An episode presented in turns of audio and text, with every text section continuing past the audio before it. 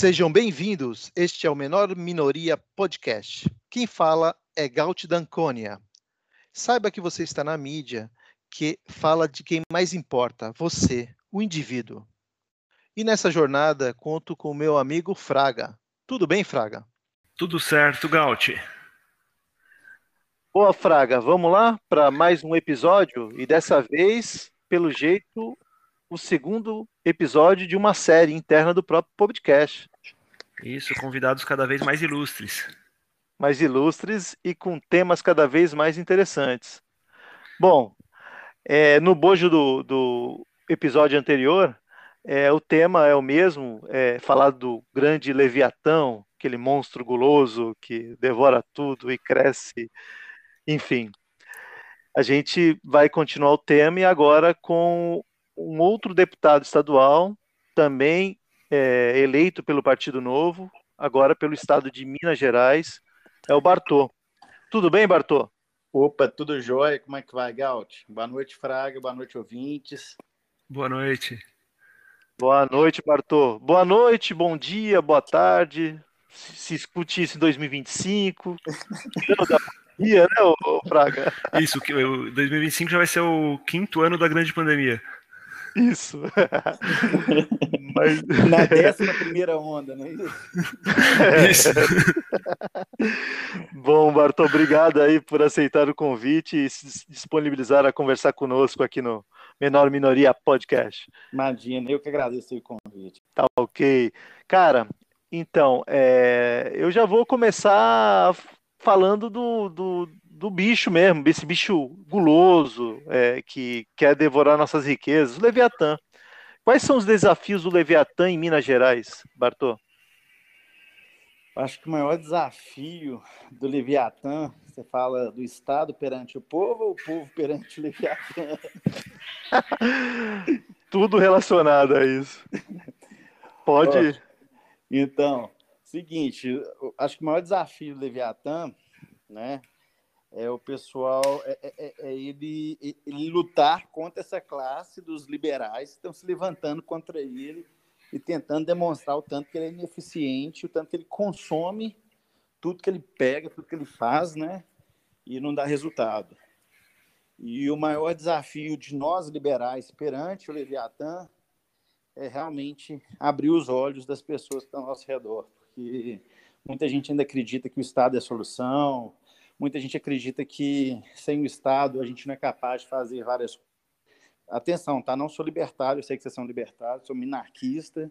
E quando eu falo no Estado em geral, assim, eu falo que sobrepõe tudo que ele tinha que fazer, menos o mínimo, né? Então é Sim. nesse sentido aí, principalmente no campo do assistencialismo, né? Então, assim, o que eu trabalho dia e noite lá para demonstrar é que o indivíduo é capaz de fazer a mudança e faz mesmo. E que a gente, se a gente contar com o Estado, eles vão decidir o que é melhor para a gente, eles vão decidir o que é de acordo com o interesse deles, lógico, né?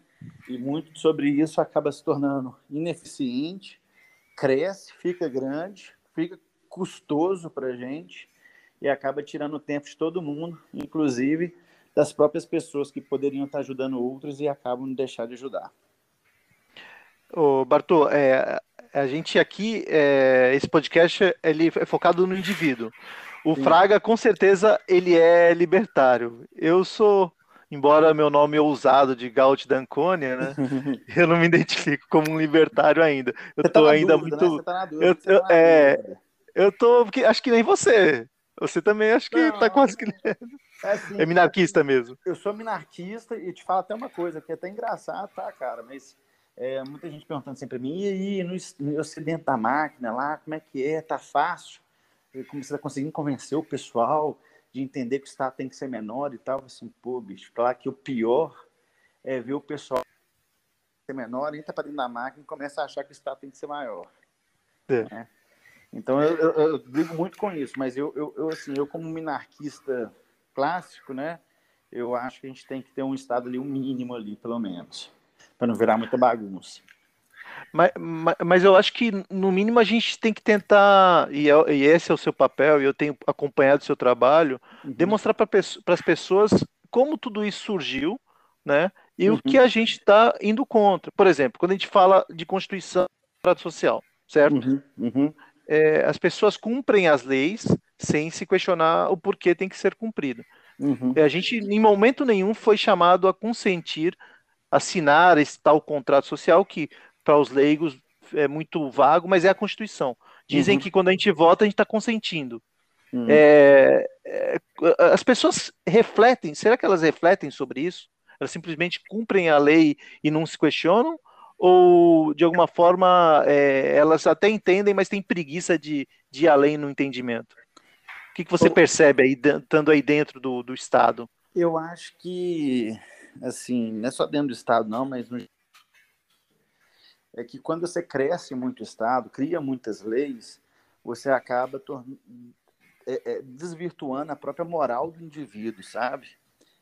É, o Adriano Jantur, que é um grande liberal, né, italiano, mas mora aqui no Brasil, inclusive casado com uma amiga minha, ele fala que desviou tanta a moral que até, por exemplo, você sentado no ônibus, se chega um velho do seu lado, você não levanta mais, porque tem a cadeira especial para velho ali. Você está ocupado ali, o problema é dele. Entendeu? Sim. E aí isso, respondendo essa pergunta mais diretamente, faz com que as pessoas também comecem a achar assim, não, se foi feita uma lei, é porque tem pessoas que estão preocupadas com a gente e essa lei com certeza é para o melhor do nosso interesse. Ah, se eu vou comprar um produto, não preciso saber qual é a origem dele, não preciso saber de nada dele, por causa que se ele está sendo vendido é porque ele passou pela Anvisa, então é um produto bom que eu posso Sim. usar. Então as pessoas acabam indo meio que na inércia, vivendo o dia a dia ali dessa ficção que o Estado propõe, é, acham que se tem instituições, se está passando na televisão, se, se tem está escrito num, num caderno de leis, é porque é legítimo o suficiente e, não, e merece uma, vamos dizer assim, uma, uma, uma, uma boa fé na veracidade daquilo ali, né? Então, acaba que as pessoas ficam muito assim na inércia que eu vejo e, e é o jeito que tem que estar tá aí na população. Bartô, você disse que o Estado tem que ser mínimo, né? Que você é minarquista. E o uhum. que, que é esse Estado? O que, que é o mínimo? O que, que o Estado tem que fazer, na sua opinião? Educação, saúde, é, segurança e infraestrutura. Para começar, entendeu? Agora, lembrando que quando eu falo que o Estado tem que ser mínimo, eu entendo que tem que ser só um player também ali, sabe? Ele não tem que ser o domínio da segurança, não tem monopólio. que ser o domínio da educação, monopólio, né? Ele tem que ser um player ali, sabe? E, e eu gosto muito, assim, de pensar nele também, de certa forma, como atenuador de volatilidades. Ele, de vez em quando, ele pode entrar no mercado para se beneficiar a si próprio, e isso faz com que seja, a condição seja rápida, vamos dizer assim, né? Por exemplo, o próprio Estados Unidos, na época de 2008, durante a crise, ele comprou ações dos bancos por peanuts, né? 40 centavos, 30 centavos, em questão de dois, três anos, estava vendendo por 40 dólares. Então, assim, é, ele, ele, um, como é um player muito grande, como tem uma liquidez diferenciada, como tem condições diferenciadas pelo tamanho que ele é, né?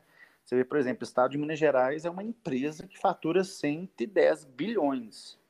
Quantas empresas você consegue pensar aí imediatamente assim que tem faturamento desse, né? Então você vê que é um player diferenciado, é um player muito grande que pode entrar no mercado e se beneficiar, e mas tem que ser pontual. E é aí que mora o perigo, porque no governo não existe nada pontual. É, tem uma frase que até não sei de quem que é, esqueci aqui agora, acho que é do Milton Friedman, que, é fala Friedman. Assim, que não existe nada mais perene do que medidas provisórias do governo. Agora, quando você diz, por exemplo, que o Estado tem que estar na educação, é porque você acha que o Estado é, tem condições de ser mais eficiente ou melhor? É... Não. Não, porque, assim, a verdade é que quando você vai para muitos cantos do, da, da, vida nossa, né, onde que as pessoas não chegam, as pessoas não costumam ir, você vê, assim, uma miséria muito grande, um, uma desolação, uma falta de esperança, uma falta de, de perspectiva de tudo, sabe? Sim. E quando a gente fala de um estado mínimo, onde é, ele, ele, ele não precisa administrar necessariamente, inclusive, é só financiar, é, faz com que dê um pouco de acesso a essas pessoas. E, e eu, como um liberal, né, não sou libertário, mas até grito muito imposto é roubo, justamente para poder. Inclusive hoje, hoje mesmo gravei um videozinho falando que imposto é roubo, que hoje é o dia da. Né? E tudo que você trabalhou no ano até hoje foi só pagar imposto, agora que você começa a trabalhar para você. Mas quando você, você vai para esse pessoal que é muito necessitado e precisa de um, pouca coisa para eles, já é muito. Né? Então, educação, teve uma, uma palestra do Jeffrey, acho que é Tuck, talvez, não, é do Tuck, que eu vi, é, que ele falou uma coisa muito interessante. Ele levantou assim um iPhone e falou assim: gente, olha só que maravilha que construíram, olha a tecnologia e tal. Imagina agora se o Estado fosse construir isso. Aí todo mundo riu, né? E tal, imaginando que poderia ser, né? E tal, etc. Aí eu falei assim: pois é, agora olha para a educação, que é o bem mais precioso que a gente tem, e a gente está deixando o Estado tomar conta, né? Então, é aquela questão.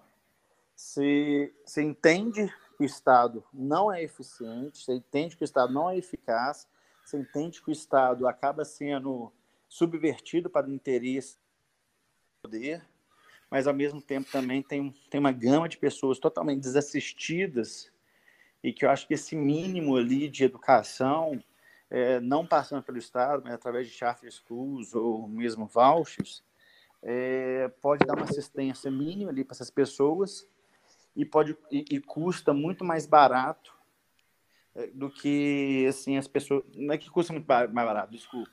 É assim uma, uma frase que eu gosto de falar é o seguinte um prato de comida para a gente não custa nada mas um prato de comida para quem está morrendo de fome é a vida dele. Então se o estado pode se organizar e oferecer um mínimo ali de, de pelo menos saúde segurança educação infraestrutura e, e, esse mínimo não vai pesar tanto sobre a sociedade, então eu acho que, que, que é palatável a gente pensar nisso, entendeu? Então, resumindo a questão da educação, é, eu acho que, que é de acordo com o que eu falei com vocês aqui. Se custa muito pouco para a sociedade, a sociedade pode doar um pouco do seu dinheiro como imposto né, para um, um Estado que é faminto, e, e, e, ele é muito focado nessas pequenas coisas, a gente ainda consegue controlar ele e consegue dar um mínimo ali para acesso a pessoas mais pobres à educação.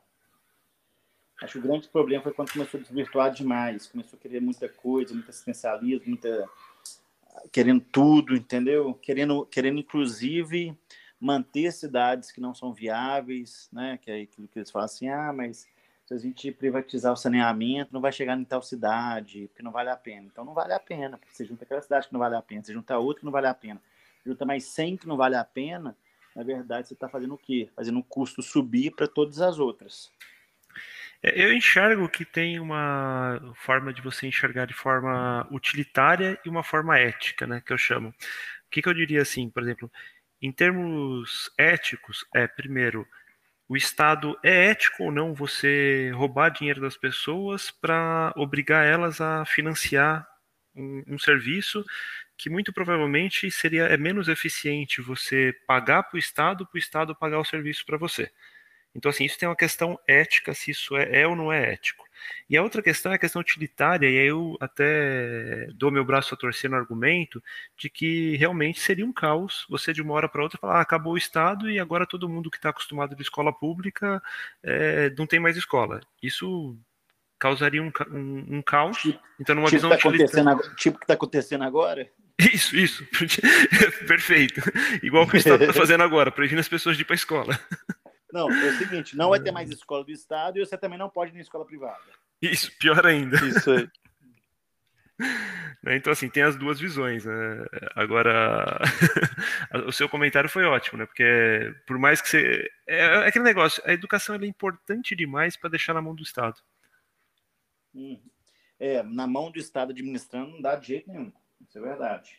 Inclusive, ontem eu estava numa Ontem eu estava numa, numa, numa audiência discutindo justamente questão de educação, e, e aí tinha um pessoal lá e tal, falando de Paulo Freire, Paulo Freire, Paulo Freire, e falando que capitalismo que deixou assim e tal, etc. Justamente questão de volta às aulas, quiseram contra a volta às aulas do jeito que tá e tal, etc.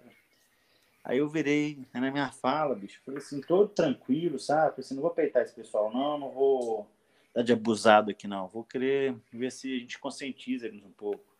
Eu falei tanta importância da gente se unir como povo, parar de bater cabeça, começar a procurar soluções, é, deixar de levantar quem são os culpados, politizar as coisas. É, questão do capitalismo, como coloca também, capitalismo tem seu lado bom, mas em vez da gente ficar até falei um pouco mais do que eu deveria sobre capitalismo ali, mas a gente deveria focar mesmo é, e não politizar as coisas e pensar junto como povo. Aí eu fui soltei que Paulo Freire é, visa muito essa politização, então não é nem para a gente entrar nesses debates, não, mas sim focar em se, se, se, é, é, se não na questão mais se volta ou não volta às aulas, mas como volta às aulas. Cara, o pessoal ficou bravo que eu falei Paulo Freire. Aí começa a vir tudo, a explicar o que é Paulo Freire, isso e aquilo, tá, tá, tá, totô, e não sei o que, e ficaram um espinhão. Sabe, fizeram do quê? Fizeram um palco para politizar o negócio novamente, né? E de fato, me desmentiu. Falaram que Paulo Freire é muito mais que isso, Paulo Freire é isso, Paulo Freire é aquilo, mas ninguém desmentiu que Paulo Freire fala que tem que politizar a educação sim, porque a educação é ali que você, você move pessoas e tal, e que educação é luta, e luta é educação. Oprimidos e, e opressores. Não, pois é. Aí, aí eu fiquei pensando assim, gente, eu, eu, eu devia ter dado uma consideração final e ter falado assim, olha, Acabei de pedir que precisam politizar o negócio para a gente pensar como um povo, só que cada um faz o que está dentro do seu limite, né? E deixar, só, deixar aberto assim mesmo para o pessoal ver que, pô, tô querendo discutir solução, vocês estão querendo discutir politização, fazer política em cima do negócio, então tá foda. Não vai chegar em lugar nenhum. Não vai em lugar nenhum. Aí, aí o que acontece? São, é, é esse povo que está em sindicato de professores, é esse povo que é diretora de escola, é esse povo que é professora e que acha lindo, sim, politizar a educação, que acha lindo, sim, criar uma revolução a partir da sua sala, que é cativa e que tem que estar tá lá ouvindo a professora todo dia, entendeu? Que não pode escolher se quer aquilo ou não quer aquilo, se os pais podem escolher, não pode escolher, entendeu? Então, por isso que o Estado administrar não dá de jeito nenhum. É, e, e Bartô, eu, eu sou pai do menino de 5 anos, né? E minha esposa, em paralelo, dá aula para o meu filho, né? Uma uhum. forma de ensino misto, homeschooling com escola. E uhum. a coisa vai além de ideologia. Detalhes como é, método de, de alfabetização é, silábico, é, é, e eles hoje usam método global, né? É um debate, é um tabu que no final, na ponta, produz um monte de analfabeto funcional, ou seja, pessoas que passam o olho no texto e não entendem nada. Então a questão não é só também ideológica. Às vezes, essa turma que você citou, de Paulo Freire e companhia, nos rotulam como reacionários, como. Mas vai além, não é só isso, é ensinar direito, e eles não ensinam direito. Uhum, Esse é o ponto, né? Não é só a questão de, ah, vamos falar de ideologia de gênero e tal. Não, não é só isso, vai muito além disso, né? Isso toda de educação no país. É, o triste mesmo é que tem toda uma classe que fala que luta por educação e é mentira. Mentira. Luta por militância política, luta por salários melhores, luta por condições dos professores e estão se lixando para a educação. É, é, e até dentro dessa perspectiva de falar deixar, algo. Deixar e, bem claro que aqui a gente está generalizando todo mundo, não. Está falando uma não. classe dentro da classe de educa educadores, tá? A maioria, é uma, é uma maioria que não significa a totalidade, sim, tem ótimos não, professores. Não dá ótimos... nem falar que é maioria, não. Eu sempre é. acredito é. em 20%, né? Tem 20% que puxa para o lado bom, tem 20% que puxa para o lado ruim, e tem aquele 60% ali no meio que fica só olhando. Entendi, entendi. Bom, é, é, é triste. Mas dentro dessa perspectiva, o Bartô, a gente está falando de, de, premissas coletivistas. Né? O Estado ele, ele tem premissas coletivistas, até pela sua natureza. Né? Como defender o indivíduo numa condição dessa? Ou seja, agora, por exemplo, que a gente está passando nessa crise sanitária, é, o, o indivíduo está aniquilado em, em prol de um bem maior, algo é, que não se enxerga em, em, em prol do bem comum. Como defender uhum. a individualidade nesse momento, cara? Acho que principalmente mostrando a eficiência do Estado, né? Que é uma coisa que eu bato muito. É, eu, logo no começo da pandemia, eu defendi o lockdown, mas sempre falava: lockdown não é a solução. Lockdown é medida extraordinária para a gente parar, pensar, refletir, ver o que está acontecendo, dar tempo para o Estado dar uma estruturação mínima ali e voltar o mais rápido possível. Né? Então, quando eu falava isso, eu pensava, tipo assim, ah, vamos fechar isso 60 dias, no máximo, estourando 90 dias, e daqui a pouco a gente vai saber como lidar com isso, o negócio pode melhorar, pode melhorar, mas tem que voltar ao normal, não tem jeito de ficar parado mais do que isso, não. Pensava assim, velho, engano meu, que aquela história nossa que a gente estava conversando. Leviatã, você dá comida para ele, ele vai crescendo. Chega uma hora que ele vai querer comer você também. E, e, e, eu lembro que quando eu estava falando sobre lockdown lá na Assembleia, junto com os colegas, de fechar e tal, etc., tinha um petista, é, colega meu, inclusive me dou muito bem com todos os deputados ali, independente de partido ou não. É, e esse petista falou muito assim, cara, não pode deixar fechar, porque se fechar a gente não sabe quanto que volta. Se fechar, você não sabe o que pode acontecer e tal. E eu, eu falando com ele assim, pô, mas se a gente fechar, a gente vai dar um exemplo bom no meio da política todo, os prefeitos vão se preparar, a gente vai conseguir fazer com que o negócio seja mais eficaz e a gente possa retornar o mais rápido possível. Parece que a doença realmente não é brincadeira, o negócio está sério mesmo, né, e tal, etc. Patati patatô e tal, não sei o quê. E o cara assim, não, mas se fechar, cara, eu sou contra, porque se fechar o parlamento, dá. Aí não deu outro, bicho. Fechou o parlamento e foi uma batalha para conseguir abrir ele de novo. E olha que tá bem meia boca, entendeu? E, e o que acontece? As coisas fechadas, quem está com o poder na mão fica com o poder mais concentrado e com mais, mais autoridade para poder fazer as coisas, sabe? Então a gente tem uma questão lá dentro da própria Assembleia mesmo, que para os líderes de governo, né, líderes de bloco e próprio presidente da Assembleia, ficou muito mais simples poder passar as coisas que queria passar, fazer da forma que bem entende, entendeu? E tirou muito o poder do, dos próprios deputados assim, que estão lá. É, então foi um custo para a gente conseguir abrir de novo. É, tá meia boca ainda, porque fica um plenário virtual junto com um plenário presencial. Eu faço questão de ir sempre no plenário, até porque para estimular que outros deputados vão. E ali é um momento onde a gente troca muita informação, então é um momento muito rico ali. Mas, infelizmente, o que eu tenho visto ainda é cinco, seis deputados para plenário. Entendeu? É, e assim, Bartô, eu tenho uma curiosidade sobre essa questão da, das tomadas de decisões do, desse período que a gente está vivendo. Por exemplo, a gente sabe que o que pega é, é a, é a aglomeração, ou seja, o distanciamento é o que é o, é o bom caminho, digamos assim, né? Um dos bons uhum, caminhos, uhum. né? Por, ninguém nunca pensou em, em partir para algo do tipo abre tudo 24 horas com agendamento via WhatsApp. Você poderia ter, por exemplo, um cinema duas horas da manhã com cinco pessoas dentro. Sei lá, nunca teve uma ideia desse tipo, porque eu falo disso desde março para todo mundo que eu conheço. Eu não vi nada disso, só vi gente fechar, fechar, fechar.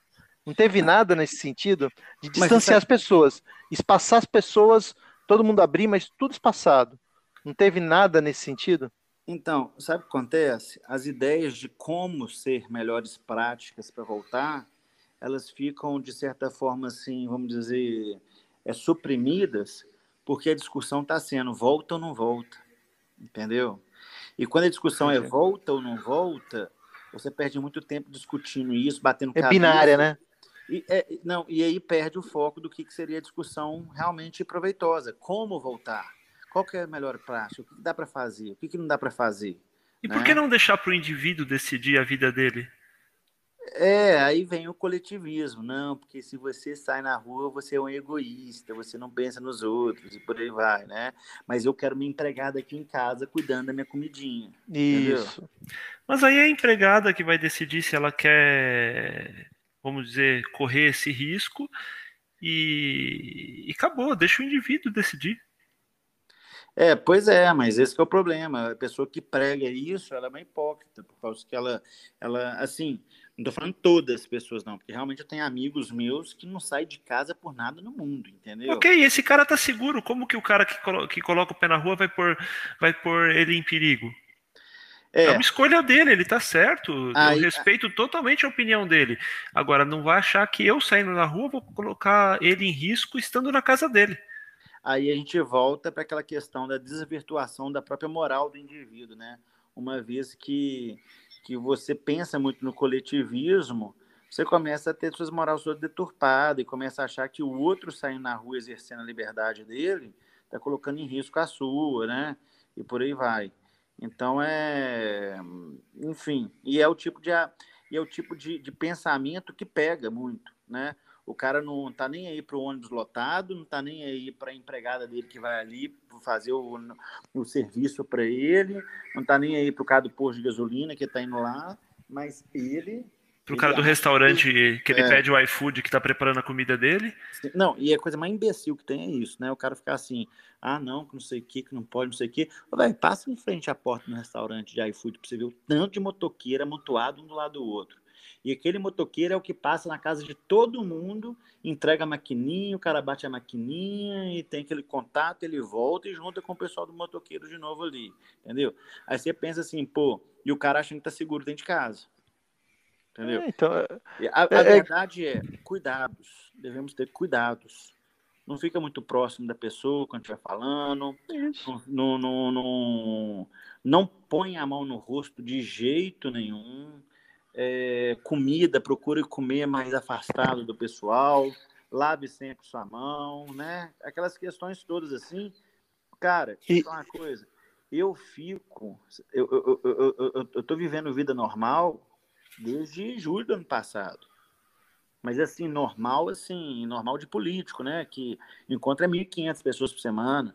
É uma manifestação toda semana. É viagem para cá, viagem para lá. Fui até para São Paulo fazer campanha, ajudar a campanha do, do pessoal do Brasil inteiro pegando avião para poder ir lá. Chegou lá, todo mundo tirando foto junto, fazendo filmagem junto, tal, etc. Mas o que? Nunca falando diretamente um para o outro, para os cuspizinhos não caírem na gente, é, atenção o tempo inteiro não levar a mão na cara e por aí vai. E aqui, ó, foi tranquilo o tempo inteiro. Só fui pegar Covid, sabe quando? Quando eu fui para férias. Que férias a gente baixa as guardas e, e, e férias é aquele negócio, né, que você está é, é, é num, num, ambiente misturado com todo mundo que está ali viajando com você. Por exemplo, nem teve um dia que a gente foi pegar um passeio de barco, né? Aí era, sei lá, 11 pessoas num lugar que era 3 por 3. Olha lá, entendeu? E todo mundo junto ali, comendo a mesma coisa e tal, etc. E, e a suspeita que a gente tem, né? Porque nessas coisas confirmar, afirmar é meio difícil, mas a suspeita que a gente tem foi que a gente pegou de um cara que não saía de casa. É.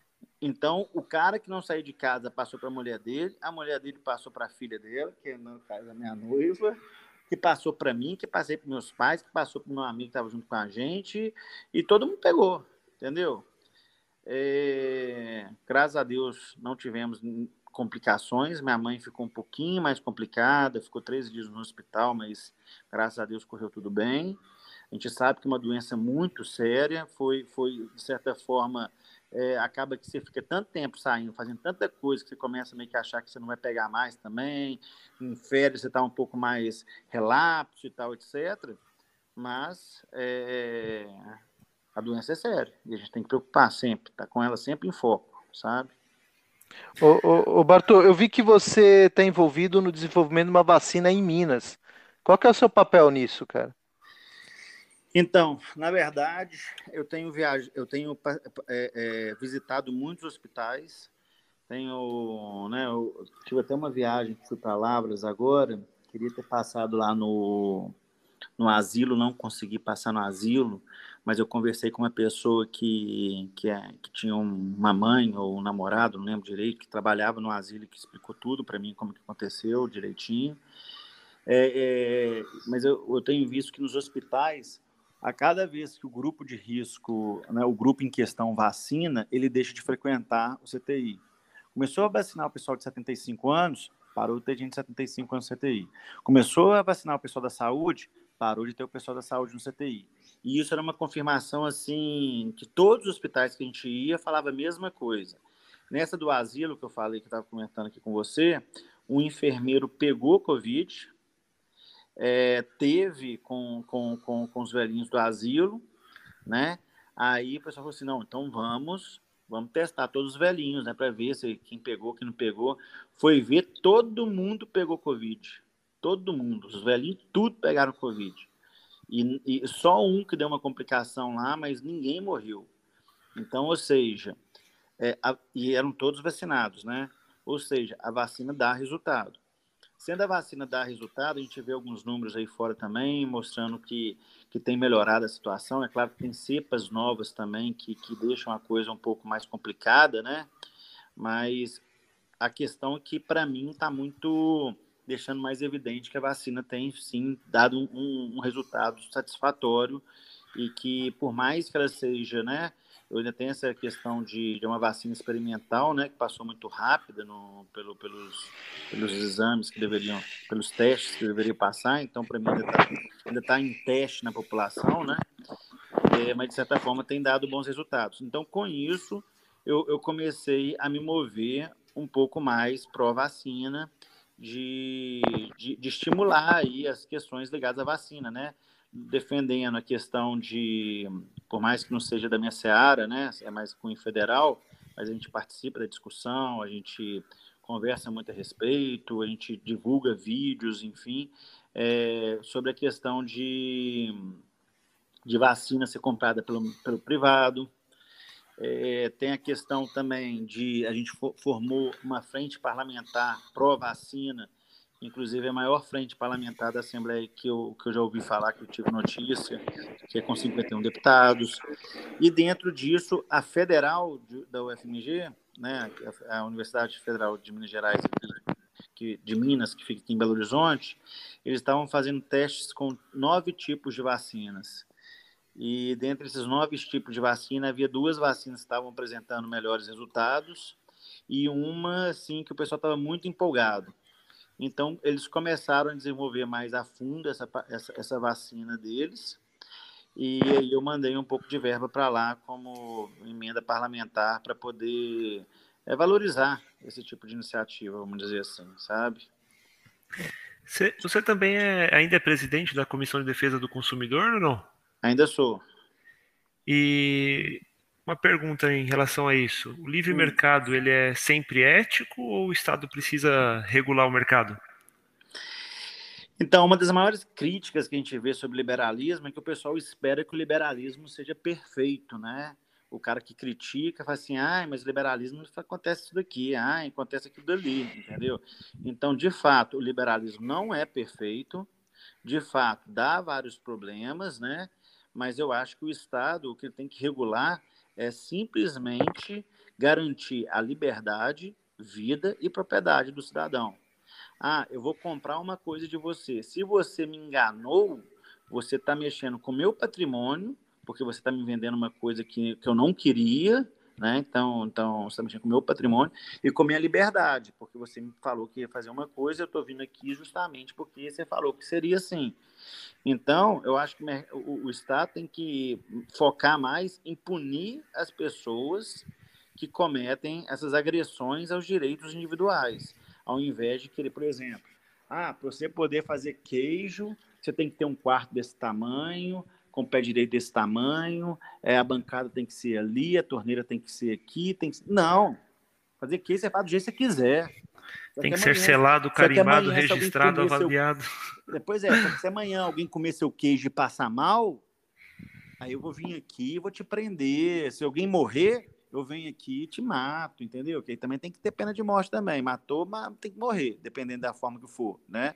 E aí você começa a colocar a punição como exemplo, e aí as pessoas começam a ter medo de fazer a coisa errada. Porque, na verdade, ninguém quer fazer coisa errada, acaba fazendo mais. É, é, claro que tem aquela parte da sociedade que é minoria da minoria, né, que é mau caráter, que quer roubar, que quer enganar, que por aí vai. Mas tem uma grande parte da sociedade que não quer fazer coisa errada e acaba fazendo por negligência, ou imprudência, ou imperícia, que seja, mas precisa aprender, porque tem colocando vida de pessoas em risco. Né? Você vende um alimento aí que não, que não, que não foi devidamente condicionado, você pode criar uma, um problema muito sério para a saúde da pessoa. E Ô, você, tem, você tem que pagar por isso. Então o Estado, para mim, tem que entrar só nessa questão aí, entendeu? Você é, falou de, de pessoas que têm que pagar, né? Meio que até psicopatas. O que, que você me disse sobre o antigo governador de Minas, o Pimentel, ou até a Dilma, que andou se candidatando aí? Essa gente merece algum tipo de punição mais, mais grave num lugar sério? Com certeza, com certeza. Eles não. Eu, eu te falar uma coisa. O pessoal fala assim: ah, todo mundo faz pedalada, só a Dilma que não sei o quê, ou quem fala isso não sabe o que está falando. Por causa que uma coisa é você ter a linha zero, onde que tá, o dinheiro está acima, você está em saldo positivo, quando você está abaixo está com saldo negativo, e você está cuidando de um fluxo de caixa recorrente ali, onde está entrando e saindo o tempo inteiro. Né? Então acaba que, por vezes, você fica até abaixo da linha positiva e fica em dívida. Outra coisa é você ter uma dívida sistematicamente cada vez maior, né? E deixar o negócio criar um tamanho que é, que é desproporcional e que gera uma crise num país, que gera desemprego e que gera, consequentemente, mortes por conta desse desemprego, né? Porque se não tem renda, pessoas vão roubar. Se não tem renda, a saúde não vai conseguir prosperar tão bem e cuidar das pessoas. Se não tem renda, é, é, é a pessoa vai passar fome. Então, assim, é, é para mim, isso é um crime, é um dos piores possíveis. E o pior, você vê que acontece, não acontece nada, fica todo mundo impune. Né? Sim. Arriscado ainda ganhar uma eleição no futuro e voltarem por cima. É, para você ter noção da Dilma, por exemplo, é, eu entrei num processo contra ela para ela não poder disputar a eleição aqui para senadora. Porque. É um absurdo. Pois é, absurdo. Porque quando você pega que ela, ela foi julgada por um órgão colegiado por irresponsabilidade fiscal. É exatamente o que a lei prevê, que ela não pode disputar mais eleição durante oito anos, sei lá quanto tempo que tinha que ser. Mas a, ela, a lei é clara ali.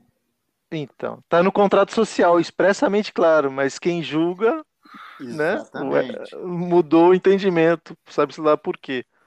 Não, né? a Constituição é uma ficção de duas formas. A primeira é que ela é incapaz de, de, de prosperar e a segunda porque só vale aquilo ali só está valendo para os pobres mortais, porque quem está acima daquilo não está nem aí. Direito é. positivo, você escreve o que você quiser. Né? Uhum, uhum. Agora, a, a, direita ela tende a apoiar mais a liberdade econômica, né? A esquerda costuma apoiar mais as liberdades individuais, né? Agora, as duas defendem Estado e, e é cobrar, cobrar imposto e roubar isso do cidadão. É, o que, que, você acha que é a, a solução para isso? Você tem uma, uma via que resolve isso? Tipo, resolve em que sentido você diz? Em termos de, por exemplo, o libertarianismo. O libertarianismo, ele vai. Não é nem direita nem esquerda, só que defende a liberdade tanto econômica como individual. O que, que você acha uhum. dele? Então, para mim, o caminho tem que ser por aí mesmo. A gente defender, é que a gente falei, o Estado só interferir nas relações para poder defender quem foi enganado, quem foi subtraído ou alguém que está sendo agredido. Ponto final. É, como chegar nisso, né, de para o Estado é, focar nessa defesa, aí que tá. Você tem que tirar tem que começar a tirar das pessoas, ah, o cara é um deputado, fez uma lei, nossa, lei aqui, é, já que ela foi feita, passou pelo processo é, da, da, que está prescrito ali na Constituição, na, nos regulamentos, então é uma lei realmente legítima, uma lei que, que tem que ser respeitada. Não, não, sabe? Não é porque está lá que tem que ser respeitado, não. E, e, então, assim, é começar a mostrar essa, essa, essa irracionalidade que tem por trás de toda essa burocracia. Ou seja, o certo e errado continua existindo, independente do que alguém escreveu, em contrário a isso, né? Exatamente, exatamente. E argumentar nesse sentido, e, e tem uma, uma coisa que eu gosto muito que é o seguinte: é, contra mentiras, verdades, contra má ideias, boas ideias. Né? Então é, é, é fazer o nosso dever, combater. Agora, a sociedade realmente está um pouco precária nisso daí. A gente vê que o pessoal é levado muito por. Ah, deu no jornal, é verdade. Né? Deputado bolsonarista invade, comete abuso de poder, perseguindo opositores. Nossa, você falou isso, é verdade. É. Tipo assim, o pessoal nem preocupa em ler os documentos oficiais, né? As questões oficiais, para poder ver se, se realmente tem alguma coisa ali a ver e tal, etc. Falando nisso, ultimamente na mídia saiu aí como você sendo deputado bolsonarista, naquela pois é. história é. do ovo lá. Você quer comentar alguma coisa, não?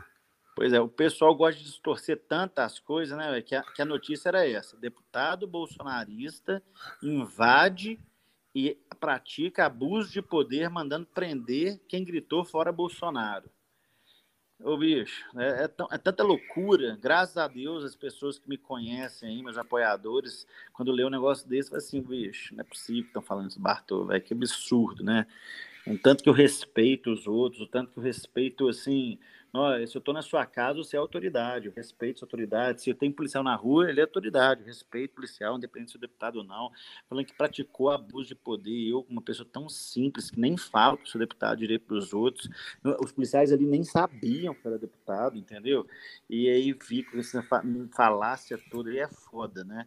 Mas sobre a questão do ovo, até é bom, deixa eu explicar o que aconteceu então. Eu falo muito o seguinte: o caso é tão bobo, mas tão bobo, mas tão bobo, que realmente eu dei uma errada ali, sabe aonde? Na analisar direito o risco de imagem. Né? Por causa que, como eu sou deputado, aí a mídia amanhã fala: deputado invadiu, perseguiu, abuso de autoridade, por aí vai.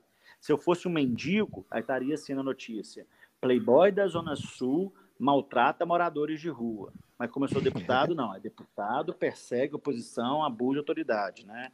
Enfim, é, com isso, né, o que aconteceu foi que a gente estava ali no meio da multidão, um prédio que sempre ataca objetos na multidão, quando a gente faz as manifestações nossas de direita, né, sempre ataca muita coisa, o pessoal sempre xinga a gente, sempre, enfim, normal isso daí, a gente sempre desvia do prédio, a gente sempre faz percursos que não passam por aquele prédio, mas tem alguns percursos que não tem jeito de alterar e a gente acaba passando por lá toda vez que a gente passa por lá, e olha que eu estou na rua desde 2013, né? Vamos, vamos para aí oito anos já de rua.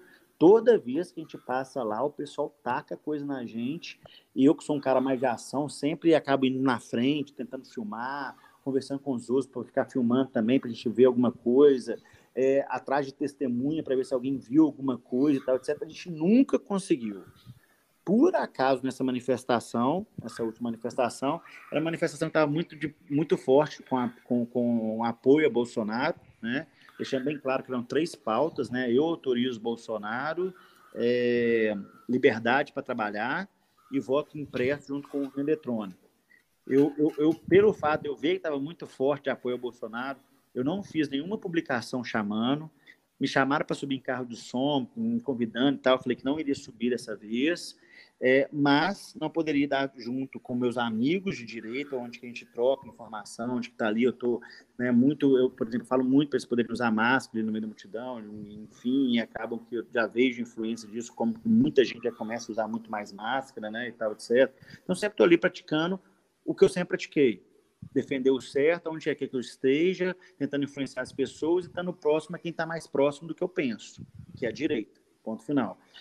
A única publicação que eu fiz foi indo para a manifestação, onde eu falei que havia três pautas, eu autorizo, que eu não sou a favor, porque eu autorizo, eu nem entendo direito essa pauta, mas só dela preconizar é, questões disruptivas e questões que concentra poder numa, numa figura só, seja ela o executivo, eu já sou contra, então nem entendo direito, não tem nada a ver com intervenção militar, tá? É, a segunda pauta liberdade para trabalhar, pô, bom demais, é o que a gente prega, cada um pode trabalhar, tra cada um sabe de si, né? Se eu quero trabalhar, por que eu não posso trabalhar? O trabalho é essencial para aquele que está trabalhando, para conseguir sua, sua fonte de renda e por aí vai. E o terceiro é voto impresso com urna eletrônica, ou seja, votos auditáveis que é outra coisa que é boba demais. É toda padaria tem uma maquininha ali que imprime nota e tal, etc. Por que, que as urnas eletrônicas não podem ter uma maquininha para poder imprimir o voto e a gente poder ir depois ir atrás e ver o que, que é, né? Mas, enfim, estava lá na manifestação, é, e nisso, aquele mesmo prédio que está com tanto de coisa, pelo forma da, da pauta tá muito forte para o Bolsonaro e tal, etc., e o pessoal muito invocado, muito bravo, parece que polarizou muito, então o pessoal estava atacando, era muita coisa, latinha de cerveja, um saco d'água com dois litros, ah, você teria molhado, é mesmo? Então pula e desce no primeiro andar numa piscina para você ver se só vai se molhar, entendeu? É, ovo, fezes, gelo, Enfim, estavam tacando tanto de coisa na gente. Tava ali no meio do multidão, esse saco d'água, inclusive, pegou, passou perto de mim, são uns 5 metros, né? Não sei nem da onde que veio. Tava tacado o prédio inteiro. Nisso, o senhor que estava próximo de mim falou assim: Ó, oh, eu vi o cara atacando ali. Eu já fui nele. Você viu mesmo? Vi. Onde que tá? Mostra para mim. Mostrou a janela. Bicho, olhei para a janela. A janela era de vidro, tava só com um palmo aberto e a cortininha no canto com o cara escondido atrás da cortininha. Aí eu falei, porra, tá suspeito. Você tem certeza que você viu? Vi. Cara, você testemunhar que uma pessoa tá atacando um ovo lá daquele andar, você sabe que aquele ovo pegar na pessoa aqui pode machucar muito, inclusive pode até matar uma pessoa. Você sabe disso? Sei, eu sei que é sério e, e eu estou disposto a testemunhar. Aí eu ainda questionei ele mais um pouco ali para ver a firmeza dele, né? Então, não sei o quê, ó, vai demorar para caramba isso, não sei o quê. Não, mas beleza, então vamos chamar a polícia, que eu também estava escondido, está numa condição suspeita, você viu ele, ele tacando, então vamos chamar a polícia. Aí eu procurei assim ao redor, não tinha nenhuma polícia e tal, aí eu subi na polícia lá em cima, era, era pessoal de, de guarda de trânsito, ia falar que tinha que ligar 190, e sem falar deputado hora nenhum. Tá? Liguei 190, eu vi uma polícia chegando, já falei com a polícia ali, é, é encerrei a ligação 190, é, falando o que estava acontecendo, o policial ficou naquele negócio assim, pô, vamos, vamos, vamos observar o que está acontecendo aqui. Né, ficaram um pouco mais quietos na deles, aquele tanto de ovo, aquele tanto de objeto, tanto de gente puta com aquele negócio todo, né? Você imagina você tá num lugar, o pessoal fica atacando coisa, não sei, não dá, né? Então, enfim, aí policial falou assim, então vamos subir, vamos averiguar isso daí.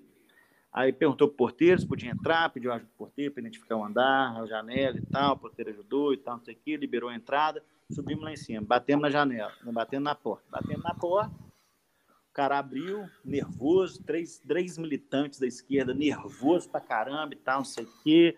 Aí começou até um, uma conversa um pouco mais exaltada ali de vítima com suspeito e tal, etc. Fechou a porta, checou o vizinho. Quando checou o vizinho, eles abriram a porta e chamaram o policial para vir conversar. Aí o policial pediu um momento para eles, acabou de checar com o vizinho, viu que a janela era deles mesmo, então não sei o quê, voltou, bateu na porta, aí eles foram permitir a entrada do policial. O policial entrou, não permitiram a entrada. O policial entrou, ficou lá dentro uma hora e meia lá dentro. Nesse meio tempo apareceu uma vizinha reclamando que é um absurdo, que o prédio sempre taca muita coisa mesmo, e que não sei o quê, e de espontânea, sem saber nem o que a gente estava fazendo direito, falou que no 11 primeiro andar costuma atacar. Cara, aí juntou uma testemunha que viu o cara atacando o outro, uma testemunha que falou que o cara estava escondido naquela hora que a gente bateu na porta lá estava conversando. Eu falei, eu vi você escondido. Ele falou assim, estava escondido mesmo, qual que é o problema? Eu falei, não, problema nenhum. Estou na minha casa, eu faço o que eu quiser, problema nenhum, só quero saber por quê, porque é uma atitude suspeita, né? Não, eu estava escondido mesmo justamente para não ser confundido com quem taca ovo. Aí eu falei assim, engraçado que depois você estava na janela xingando todo mundo, e aí você perdeu o medo de ser confundido, né? Aí o cara viu ali que ele fez merda. Aí já mudou, aí já começou a falar que ele não estava escondido, não, que na verdade ele estava numa situação que o móvel incomodava ele, que ele tinha que ver de canto da janela, e já começou com um papo estranho disso depois e tal, não sei o quê, mas enfim. O policial ficou lá uma hora e meia e o policial, por bem, achou que deveria levar ele para ser ouvido pelo delegado. Ponto final. Então vamos lá na delegacia. É, nisso, a gente estava lá embaixo, né? Os policiais chamaram a testemunha que viu ele arremessando para poder subir e acompanhar a, a, a, voz de prisão do pessoal por conta do, do menino, por conta, porque ele não queria ir na delegacia. Eu, eu fui junto, inclusive o policial não queria nem deixar eu ir. Aí eu falei, tô aqui dentro do começo e tal, não sei o que, a testemunha tem que falar ah, dele, não sei o que. Aí o policial falou assim, ó, então você vai, você fica quieto, hein? Ninguém sabia que era deputado, entendeu? Chegamos lá, o cara foi preso, foi levar para a delegacia, porque não queria ir. O policial falou de novo na, na, na, na frente dele o que tinha que ser feito, tal, etc. O cara pegou, faz um videozinho todo armado, com a menina gritando, vocês estão invadindo o apartamento, tal, não sei o quê. O cara não parava de perguntar por que você está me levando, por que você está me levando, por que você está me levando. O cara já tinha respondido milhares de vezes, o cara continuava a perguntar, justamente poder pegar essa parte como se ele estivesse sendo levado, sem ter sido explicado por que estava sendo levado. Coloca o videozinho na internet, na polícia. Quando chega lá, cinco minutos depois que chegou na polícia, chegam o Nilmário Miranda, que é ex, é, é, ex-deputado federal, ex-deputado estadual, ex-ministro da Dilma, bancando mó frente lá, falando com os policiais, não sei o que, que tem direito tá lá, isso aqui, papapá, doutor, não sei o que, que é do conselho, não sei o que, direitos humanos, isso aqui. Opa, então vem cá que é com a gente. Já que falou que é estadual, vem com a gente aqui. Me explique aí se você tem prerrogativa tá aí. Não, que eu tenho prerrogativa. Se eu tivesse, você estava lá. Você não tem prerrogativa, não. O que é Conselho Estadual, o que é isso aí? Ah, não, é o Conselho Estadual de Direitos Humanos do Sindicato de Jornalistas. Eu falei, não, você não tem direito aqui, não. Aí o cara viu que pegou, ficou feito aí, saiu rapidinho. Deu cinco minutos, começou a chegar um tanto de mídia, começou essa, essa zona toda que deu, essa mentirada toda que deu na internet. Os caras tentaram me queimar no sábado, a gente conseguiu segurar. Aí domingo eles ficaram quietinhos, segunda eles vieram de novo, a gente conseguiu segurar. Aí terça eu pensei que já tinha morrido, porque ficou quietinho. Aí quarta eu tenho viagens para fazer, viajei, não consegui falar com a equipe direito, já estava muito cansado, dormi pouquíssimas horas nesse período todo aí. E aí o negócio pegou fogo e foi.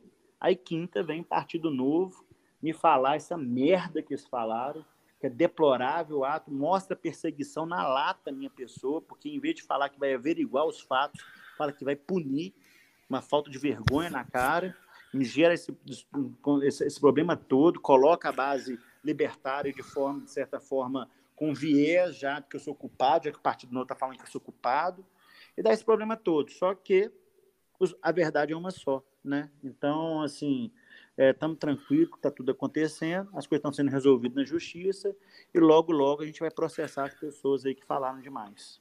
Entendeu? Ótimo. Então, então basicamente é isso. Mim tá claro, é, aliás, eu, eu, quando aconteceu, eu dei uma lida, até eu já estava começando a tratar essa nossa conversa aqui e chamou atenção, né? Para mim estava claro até na reportagem tendenciosa, se você tem um pouquinho de mais um pouquinho de mais de atenção, você vê que é tudo armado né? Saiu aqui em São Paulo, na Folha de São Paulo, uma matéria falando de você.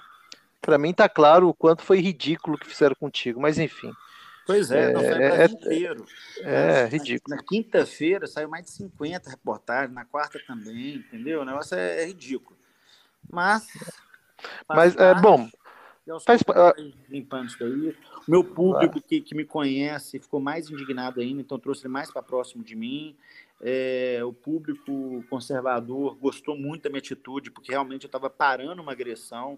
Todo mundo que vai em manifestação estava indignado com aquele prédio, sabe muito o tão importante o que a gente fez. É, o, o, público libertário, né, mais left lib, é, tá, tá chocado que eu estava numa manifestação de direita para Bolsonaro. E eu falei assim, tá com nojinho, tá com nojinho. Pois é, cara, não estava ali para aquilo, mas enfim, então depurou um pouco mais o público. E é isso aí, bicho. O foda é o desgaste, tem que passar por isso. O foda é, é tem que né, dar muito trabalho. O foda é que eu tenho que parar o meu trabalho. O foda é que quando cai o sangue na água os tubarão grande vêm com os interesses deles por trás, né? Principalmente Sim. o novo aí, você vê a perseguição na lata que eles estão fazendo comigo aí, aproveitar do momento para poder tentar me expulsar do partido. Agora estão com um pepino na mão lá, porque fizeram merda pra caralho com isso, mas já mostrar que a intenção deles é tirar do partido de qualquer jeito. Então, enfim, é, gera esse problema todo e é isso aí, velho. Bom, eu acho que está mais do que claro o que aconteceu e, enfim, Pra, agora fica o julgamento de quem está escutando. Sim. Bom, o, o, Bartô, vou, vou dar uma guinada aqui no assunto para falar do seu estado, de Minas, né? Minas é, é, o lugar da inconfidência. Então, há mais de 200 anos, a gente teve uma revolta, né? Uhum. É, por, por conta de um quinto de impostos. E hoje a gente paga mais que um terço, né?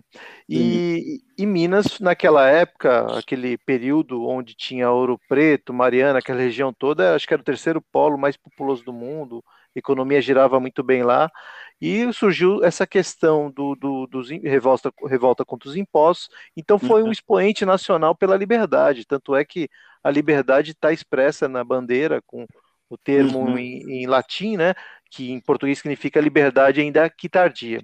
Uhum. O que que isso se reflete no comportamento do mineiro? O mineiro tem a paixão pela liberdade, ele percebe a, a riqueza de você brigar pelo, pelas suas individualidades. Qual a sua percepção sobre o seu povo?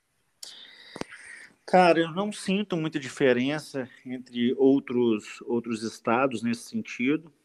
Acho que quando a gente vai falar da, da, da, da questão, especificidade do mineiro, é que ele é muito receptivo, ele é um, muito, né, muito atencioso e tal, etc. Mas com relação a lutar mais por liberdade e tal, essas coisas assim, é, acho que está só na bandeira mesmo. O pessoal tá, tá igual qualquer outro lugar no, no, Brasil.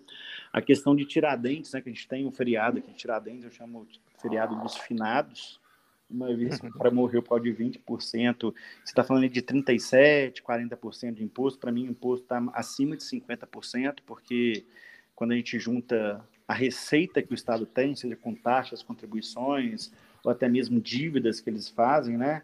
Está é, é, é, tá acima de 50% do PIB brasileiro, então você vê o tanto que realmente o Estado está grande, né? Então, assim, eu não, eu não vejo muito. Eu lembro até que quando a gente estava lá no segundo turno, né, que a gente tinha feito três deputados, com o Zema é, ali na frente das pesquisas, mostrando que talvez ele ia ganhar mesmo, estava muito forte e tal, etc. Nossa, era tão bom gritar, os inconfidentes voltaram e tal, etc. Mas pena que foi só uma ilusão. É, e é isso. É isso. Eu não vejo muita diferença aqui no nosso povo mineiro sobre isso, não, tá? Tá. Eu vejo até, por exemplo, o Sul, que é mais politizado, tem, é, tem uma, uma diferença muito grande ali, de tanto é mais politizado para a esquerda quanto para a direita também. Você vê uma clareza melhor ali do pessoal que se interessa aí por esses temas políticos, né? Entende melhor tanto o pessoal de esquerda quanto o pessoal de direita, vamos dizer assim, né? Mais liberal. Sim, é, é, é e tem outro exemplo também no vizinho, Argentina, né? A Argentina tem muito essa questão socialista e tal, mas lá tem o Javier Milei, não sei se tu já ouviu falar. Ele é um, ele é um candidato a deputado, ele inclusive se identifica como anarcocapitalista, ele é bem famoso na Argentina, embora esteja lá num, num covil de socialistas, né? Mas é. ele tem bastante espaço na mídia lá, é interessante. Até é, convido a conhecer esse personagem argentino. Inclusive, a Argentina está num caminho meio quase sem volta já, né? Infelizmente. É. Não sei se vocês estão acompanhando lá, mas a situação está bem triste, viu? Meio é terra arrasada. Venezuela é. do Sul. Venezuela é. do Sul. Bom, e, e, em relação ao Zema, qual que é a sua relação com ele? O que, que você percebe do, do da administração dele aí em Minas? O cara, eu, eu minha relação com o Zema é praticamente zero, para te falar a verdade. A gente no, sempre teve uma relação muito boa pré-campanha, durante a campanha também. É, no segundo turno, então, não trabalhei demais para o cara ser eleito. Eram tantas e tantas reuniões que a gente fazia aí sem parar. É, e depois que ele foi eleito, ele simplesmente ligou foda-se para a base. Eu fiquei bem chateado com isso é, na minha situação como, como deputado, que é uma peça fundamental para ele, né? É, talvez as pessoas não tenham tanta noção assim, mas um governador precisa muito de um, de um deputado e um deputado não precisa necessariamente do governador, entendeu? É, todo mundo me falava, né, o pessoal que entendia de política, me falava assim, não, já já vai rever a situação, porque assim não tem jeito não. Pra você ter noção, chegou o cúmulo, acho que inclusive até guiado pelo Matheus Simões, porque foi o Matheus Simões que me passou esse recado. Então, para mim, está na conta dele. Chegou o cúmulo de falar que o governo não poderia se aproximar dos deputados do Novo para não gerar ciúmes nos outros deputados. É, e com isso começou um afastamento dos deputados do, estaduais do Novo, é, que foi muito ruim, foi muito chato. É, eu sou um pouco mais aguerrido, o pessoal acha que eu sou polêmico, acha que eu sou bravo demais, etc. Eu sou igual uma dama, para te falar a verdade, sou muito educado, respeitador, mas eu não aceito muito é, é, questões que não devem ser aceitas, né? Eu não, eu não fico falando mal pelas costas, eu falo na cara mesmo, né? É, e ali naquele momento onde ele já estava cometendo esses grandes equívocos aí de, de afastar-se dos deputados do Novo, sempre que precisava da gente, vinha com, não, a gente é um time e tal, tem que ajudar, isso e aquilo. Quando a gente ia falar qualquer coisa, não, executivo, executivo, legislativo, legislativo. É, isso, lógico que nunca o Zema falar para a gente, eles blindaram o Zema e colocaram só os assessores dele para poder falar com a gente, ou o vice-governador. Inclusive, esse governador é um cara bem bacana. É, e aí, naquele momento ali, a situação foi ficando um pouco mais chata, foi ficando um pouco mais, sabe? A gente vinha a situação, não gostando da situação, até que chegou um ponto que ele cometeu uma, uma deslealdade muito grande. que foi que a gente fez, né? Chegou um dado momento ali que, que eu e o Guilherme, principalmente, falamos assim, olha, se, se o cara está querendo dizer que legislativo, legislativo, executivo, executivo, então vou focar aqui no, no legislativo, vamos deixar essas questões de executivo de lado, vamos focar aqui, vamos, vamos construir uma base aqui boa para ele, tal, etc. Fizemos assim, inúmeras, centenas de horas de reunião com vários deputados, conseguimos formar um bloco bem forte ali com cerca de 35 deputados, e na hora de bater o martelo que os deputados iriam ir para o bloco mesmo, fechar, eles falaram assim, pô, mas espera aí, nós estamos fechando aqui, mas a gente nem chegou a conversar com o governador, então a gente precisaria pelo menos de uma reunião com ele, né? Aí o governador, aí o pessoal jogou a reunião lá para frente, depois desmarcou a reunião, empurrou ela mais para frente, uma coisa meio esquisita, não estava dando para entender, e foi lá e negociou com a Assembleia, apartado da gente, é, fez uma negociação terrível, fez quatro blocos na, na, na, Assembleia, nunca na história da Assembleia tinha quatro blocos. Negociar com um é uma forma, negociar com dois é outra forma, negociar com três é outra forma, negociar com quatro já fica muito mais difícil, então foi uma coisa assim, bem esquisita. E aí a gente ficou sabendo de tudo isso, inclusive o líder do governo é, na Assembleia, a gente ficou sabendo pela imprensa. Então foi uma coisa assim que para mim ali faltou muita deslealdade, gerou um, um, problema muito forte ali entre eu e o governo nesse momento, que eu não aceitei isso de jeito nenhum. É, da forma como ainda mais porque, porque o recado que fica é o seguinte deixa esses moleques para lá, esses moleques não, tão, não, não, representam nada, não. Vamos cuidar da gente aqui mesmo, eu vou fazer do nosso jeito mesmo, e foda-se o que eles negociaram aí com vocês, entendeu? Foi um recado muito feio que passou para a Assembleia. A Assembleia não, naquele momento ali, olhou para a gente como se a gente não fosse nada, sabe? É, enfim, ali eu não poderia aceitar, que já criou um problema muito forte. Logo em seguida já começou a vir uns projetos de leis totalmente desajustado com nossos valores, né? Por exemplo, pagamento de jeton, que é, que é o puxadinho para secretário, você perde a meritocracia, você perde a transparência, você não já sabe quanto mais que o cara ganha ou não, e por quem está ganhando, quem que não está ganhando, enfim. É, mas nesse momento aí, os caras tentaram se aproximar de mim, porque sabia que o jeton estava muito na minha mão, tudo que eu estava falando ali, as defesas que eu fazia, o pessoal que a Assembleia estava comigo ali, embarrar o jeton. E aí o pessoal começou a querer muito que o Getão passasse, enfim, ter negociação, aproximamos de novo com o governo. Eu me abstive do voto, fui obrigado a me abster de voto, mas eu aceitei isso na boa para não brigar, que foi até meio que acordado que não brigaria com isso, mas não iria votar a favor de jeito nenhum e tal, etc. Enfim, ali reaproximou. E aí, um momento depois, o governo simplesmente deu um recado que eu não era bem-vindo no governo e que ele não tinha tempo para conversar comigo assim, por causa de nada, por causa de um boato que haveria uma convocação da secretária de Educação e que eu que tinha é, feito esse, essa, essa convocação. E eu falei, não, isso não existe, estou inventando. Inclusive, na reportagem, está lá escrito minha palavra, o povo viaja demais, não existe isso. E sendo que antes, quando ele me chamou para poder, que estava precisando de mim por causa do jeton, né? ele me chamou para reunião e eu tinha acabado de acabar com a secretária dele no, na, na, comissão aqui, uma pessoalista, abraça todo o PT, abraça toda a esquerda ali, tem no seu primeiro escalão todo petista, a gente fazendo campanha para pessoal e por aí vai, absurdo completo, minando todas as questões de liberalismo, passando vista grossa em várias questões aí que, de, por exemplo, de língua neutra, né, e ideologia de gênero, e militância de, de, professores ali. Inclusive, entreguei um dossiê. O, o, problema com ela começou porque eu entreguei um dossiê para ela de várias pessoas que não poderiam ficar na secretaria. E ela foi contratou as cinco pessoas que estavam ali mais problemática. Uma dessas pessoas teve que até ser destituída porque foi envolvida com um escândalo lá de, de venda de, de, de, de, de, de, de, de merenda e tal, etc. Então, assim, é, é, começou um desgaste ali, eu tinha batido muito forte a secretária, mas ali ele precisava de mim, me chama para vir para o governo. E eu é. falei com alto e montan que ela não deveria ser secretária de Minas, acabei com ela na audiência, já tinha convocado, votei a favor da convocação dela, ela veio convocada, a gente acabou com ela, eu, eu acabei com ela na audiência, foi até meio histórico essa audiência aí. Aí logo em seguida o cara vai e me chama para reuniãozinha com o secretário, isso aqui, porque precisava de mim, né? Aí beleza. Aí depois vai para frente, as coisas mais tranquilas e tal, surte esse boato que era literalmente um boato. Eu nem votei a favor da convocação, nem participei disso daí, nem nada. E aí o cara vira e fala para mim que não tem mais tempo para mim só porque acha que não precisa da gente, entendeu? Então, enfim, eu, eu pessoal, eu acho que eu acho do Zema que ele é desleal. Né? Essa que é a minha visão sobre ele. É, pelo jeito, então, o projeto do novo está um tanto distante daquilo que foi pensado originalmente, né? Completamente, completamente. Inclusive, o próprio governador mandou um projeto de aumento de carga tributária e você tem que ficar ouvindo diretorzinho de novo, do diretor nacional, vir para mim e falar assim: o que, você não entendeu que não é aumento de imposto?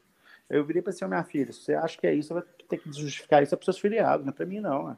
Eu, eu sei muito bem que eu me posiciono e, e para mim não vem com esse, com esse papinho furado, não. É. Se eu não vou pagar imposto ano que vem, você manda um projeto que prorroga o imposto, necessariamente eu vou pagar mais imposto, é aumento de carga tributária.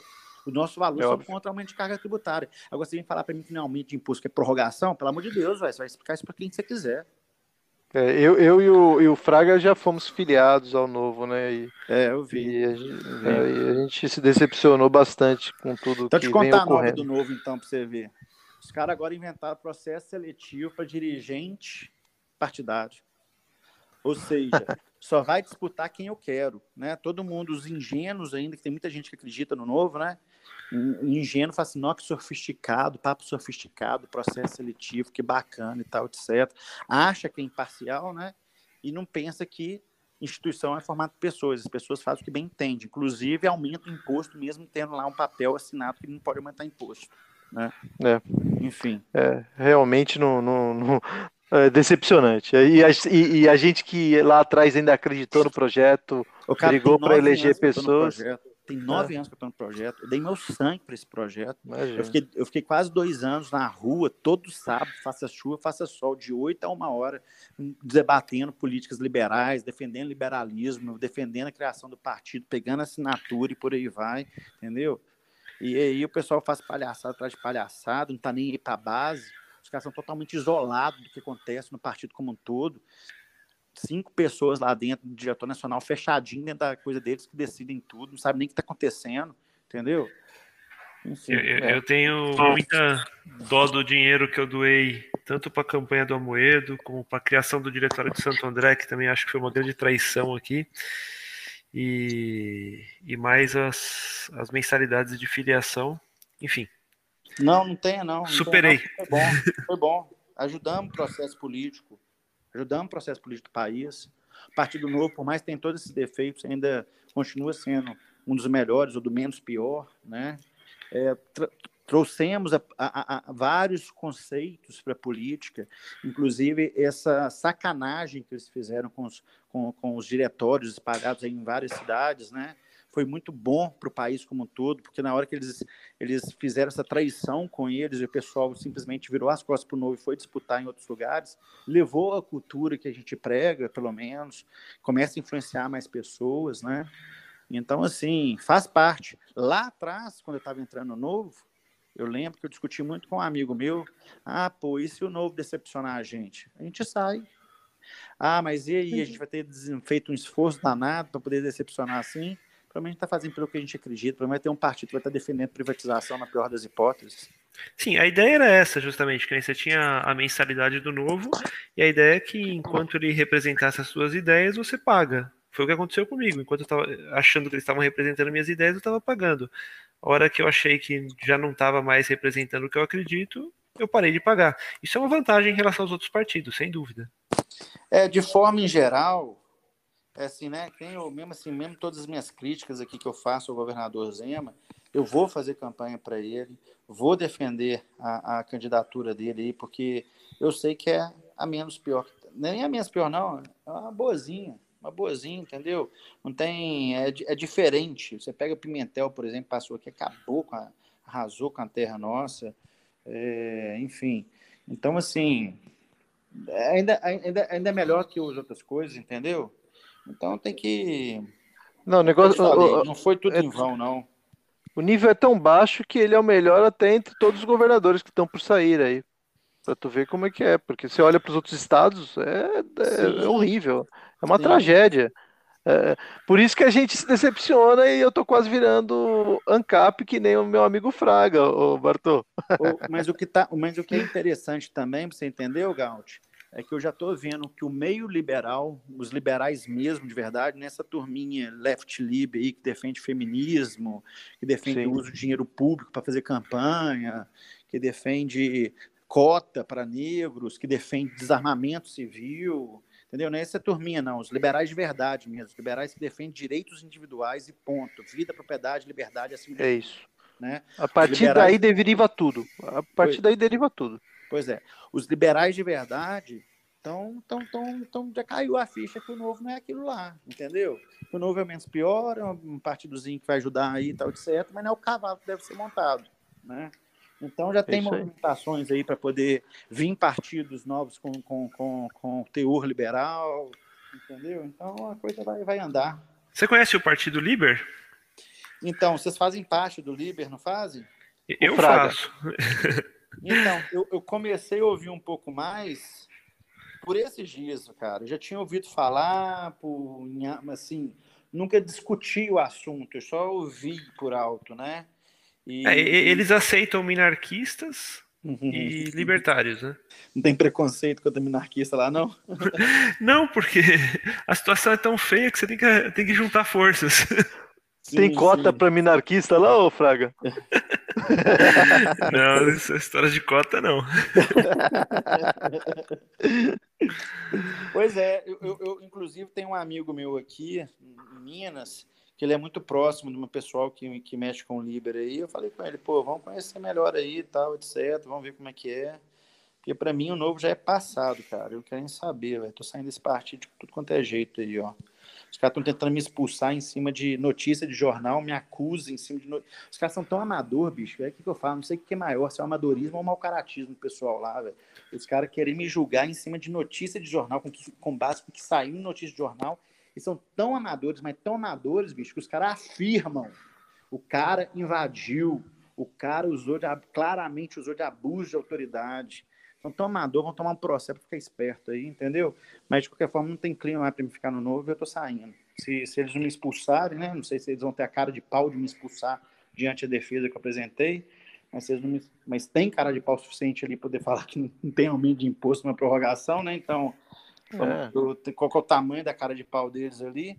Mas se não me expulsarem, é... eu vou entrar com desfiliação por justa causa partido está me perseguindo, não é de hoje que me persegue. O partido desviou dos propósitos claramente pelos embates que eu tenho na Assembleia lá, demonstrado claramente. E fora que com, quando eu vou para público, assim, é no último recurso, último limite, ainda falo de uma forma bem, bem mais tranquila, diferente do que estou falando aqui com vocês, que é para um público muito específico, né? Então, enfim, também estou bem revoltado com a situação toda, né? Mas, enfim, estou é, saindo, para mim é passado. Tem que ver agora como é que vai ser para frente aí. Ô, ô Bartô, então, até dentro desse contexto, você entrou para a vida pública em 2018, claro, você já vinha atuando. Como que tem sido a mudança na sua vida? Como era antes e o que é agora? Você está satisfeito? Está realizado? Ou está decepcionado uh, com a vida pública? Pô, que pergunta difícil, hein, bicho? tá feliz, né? Ô, cara, eu vou te falar o seguinte, velho. Minha, minha paixão é o mercado financeiro. Eu sou muito apaixonado pelo mercado financeiro, né? Eu sou formado em Direito, Economia, tenho três pós lato senso, tenho cinco, tinha cinco certificados que estão vencendo, né? Mercado financeiro, o último certificado que eu tive, para quem conhece aí, é o CFP, quando eu tirei só tinha 1.500 pessoas no Brasil que tinha, que foi lá por volta de 2014, mais ou menos, que eu tirei. É, trabalhei já na maior corretora do Brasil, quando era Ágora, eu trabalhei no quarto maior banco do mundo, Crédit Agricole, quando deu aquele problema nos, nos americanos, então os, os, europeus cresceram muito. Estava é, trabalhando na maior family office do Brasil, independente, que foi comprada por um banco suíço. Ali eu não aceitei a proposta que fizeram para mim, acabei de saindo do mercado, estava olhando projetos pessoais. Aí que meu pai veio falar na minha cabeça de, de entrar para política, sempre fui contra, briguei com meu pai e tal, negócio. Aí continuou insistindo, aí os amigos dele começaram a falar comigo e tal. Aí fui pensar direito, senti assim, uma das coisas que mais me, me preocupava em sair era o pessoal falar que tudo que eu tinha feito até aquele momento era pensando em politicagem, pensando em voto. Então acabou que eu nem utilizei o que eu fiz para trás durante a minha campanha. Minha campanha, tudo que eu fiz durante a campanha, né? e não, não utilizei nada que eu fiz antes, assim. É, enfim, aí entrei para a política, sou, tenho meus valores de forma muito clara, entre eles a pátria, né, lutar pela pátria, lutar pelo país. É, então, eu sempre me questionei por que, que eu tenho esse valor. É, passa muito ah, pelo meu filho, ah, pelas pessoas que estão em volta de mim e tal, etc. Só que eu consegui chegar à conclusão de que isso é uma loucura. Então, eu sou louco por querer estar dedicando tanto assim pelo país e tal, etc. É um trabalho que me consome muito. Vem aqui agora, são dez e meia da noite. Podia estar aqui com minha noiva aqui, aproveitando, com saudade da pra caramba, porque esses dias foram muito pesados aí e a gente não acabou ficando pouco tempo junto. É, tenho estresse atrás de estresse. Tô, né, todo mundo que levanta toma pedrada e é aplaudido também. Então, as pedradas doem, as pedradas incomodam a gente. É, correndo risco de vida, já fui, já fui ameaçado, já, já, já sofri um atentado, já, já tem essas questões que você mexe com poderes, e você mexe com ego de pessoas muito poderosas também, então você tem que ter um, pisar em ovos o tempo inteiro, tem que ter o cuidado, tem que ter a inteligência, tem que saber lidar com essa situação toda. Então, assim, é uma vida que é muito, é uma batalha mesmo, sabe? E o que mais me desanima é muitas vezes ver o povo como todo, não aquele público que eu tenho proximidade, que a gente pensa muito parecido, e que meu, meu público, meu eleitor, né, ele é muito crítico, ele marca muito em cima, mas ele está muito ciente de tudo que está acontecendo também, então é muito bom lidar com o meu público, meu eleitor, mas quando você pega uma população toda que, por exemplo, te julga porque leu no jornal, entendeu? É, é, é muito complicado. E, e também, para você ver como é que é a situação, lá na manifestação, quando a gente estava lá embaixo, esperando os policiais lá em cima, um tanto de gente passando, todo mundo falando que absurdo, que tanta curva. Eu perguntei, você viu? Vi. Então vem, ajuda aqui a gente, porque quanto tem mais testemunho, quanto tem mais gente aqui para poder ajudar, mais fortalece a, a, a questão, fica mais claro que estava vindo uma agressão. É, você, inclusive, tem uma testemunha aqui, se tiver mais uma, duas, três ou quatro, o negócio fica até melhor e tal. Ah, bicho, mas eu tenho que almoçar. Ah, cara, agora não dá, esse negócio vai demorar, né? Ah, não, já marquei não sei o quê. Então, tipo assim, pô, gente, mas a gente precisa de vocês, entendeu? A gente precisa fazer o certo aqui, a gente precisa parar isso daqui. Olha o tanto vocês estão putos aí. Aí o cara, ah, bicho, mas não, deixa pra vocês, entendeu? Aí acontece? Aí vem essa situação de pessoal difamar meu nome aí na mídia, pesado, e ver só a gente atacando, gente atacando, gente atacando, gente atacando é, meu público, meu leitor me defendeu, e aqui eu agradeço todos eles, porque realmente conta muito nessas horas, mas eu não vi, tipo, uma coisa, uma defesa mais ampla de pessoas, que tinha 30 mil pessoas lá, tinha 30 mil pessoas revoltadas com o prédio, entendeu? Não vi essas pessoas em ação para poder defender alguém que estava defendendo eles, entendeu? Então, tudo isso, cara, vai pesando na gente, vai pesando, vai pesando, vai pesando. E eu nunca me preocupo com voto, assim, não, sabe? Eu preocupo em fazer as coisas, acho que voto é consequência. Se for reeleito, ótimo. Se não for reeleito, ótimo também. Vou dar meu melhor, porque realmente é um privilégio estar aqui, né? Enfim. Mas numa dessas reuniões que eu estava fazendo, o cara falando assim comigo: Não, cara, você tem que fazer isso, porque é isso que vai dar voto. Não, se você não fizer assim, não vai dar voto. Eu pensei, não, mas não sei o quê. Aí ele virou assim: Não, bicho, você não está entendendo, velho. Se você fizer assim, vai dar muito voto. Aí eu virei pro cara e falei assim: Ó, deixa eu falar uma coisa. Eu não estou preocupado com voto, não se não tiver voto, não foi eleito, eu vou estar livre. Tá entendendo? Aí o cara abriu é. o olhão assim, e da forma como eu falei também, foi muito forte, aquilo me incomodou um pouco, sabe? E ali naquele momento que eu parei para pensar assim e tal, etc., à noite, fiquei uns dois dias pensando nisso, eu vi que foi muito forte. Eu falei assim: não, é até pecado eu falar isso, cara, porque realmente é um privilégio eu estar aqui representando um povo, por mais que às vezes uma parte desse povo é, precisa repensar nas atitudes deles, mas é um privilégio estar aqui podendo representar esse povo, é um privilégio eu, eu estar numa, numa, numa, numa, numa, numa atuação onde que tem tantas portas abertas, a gente conhece tanta coisa, conhece tanta gente, conhece tantas realidades que transformam a gente também, então, assim, é um sacrifício? É um sacrifício, é um fardo muito pesado, é uma cruz, é, é foda, não é, não é, fácil não, sabe? É para poucos, é uma coisa de louco mesmo. É, mas eu, eu tenho que dar meu melhor e tenho que ser grato por estar nessa, nessa, nessa, nessa, nessa função que eu estou. mas eu estou na mão de Deus também. Eu, eu, quando, eu, quando eu percebi que eu ia ganhar a mesma eleição, que estava assim muito forte, eu chorei muito, conversei muito com Deus, falando que eu estou aqui para servir. Estou aqui para servir. Se Deus acha que eu tenho que estar aqui, então que Ele me capacite para me ser o melhor que eu possa ser. E eu vou, ser, vou buscar ser o melhor, independente se vai ter voto ou não, mas tá convicto do que eu faço, tá claro dentro dos meus, meus valores. E uma coisa que eu sempre falo, né? Nunca pôr valor para negociar. Porque se você, você negocia seus valores, você perde seu norte. Ah, legal. É, é, Bartô, é fazer o certo pelo certo, né, cara? Não, Sim. Nada diferente disso, né? Certo Sim. porque é certo. É isso aí. É, é, e é difícil a gente encontrar pessoas que fazem isso hoje em dia. Cada vez menos, né? Em qualquer ramo de atividade, cada vez o pior, menos. Você...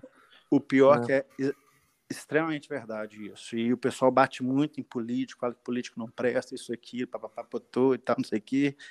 Mas o político é literalmente o reflexo na sociedade.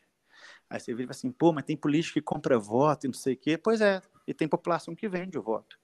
O Isso. cara que vende o voto um político que compra o voto vai esperar o quê daquele político? Que represente ele exatamente o que ele é. Ponto final, velho. Ponto final. Entendeu?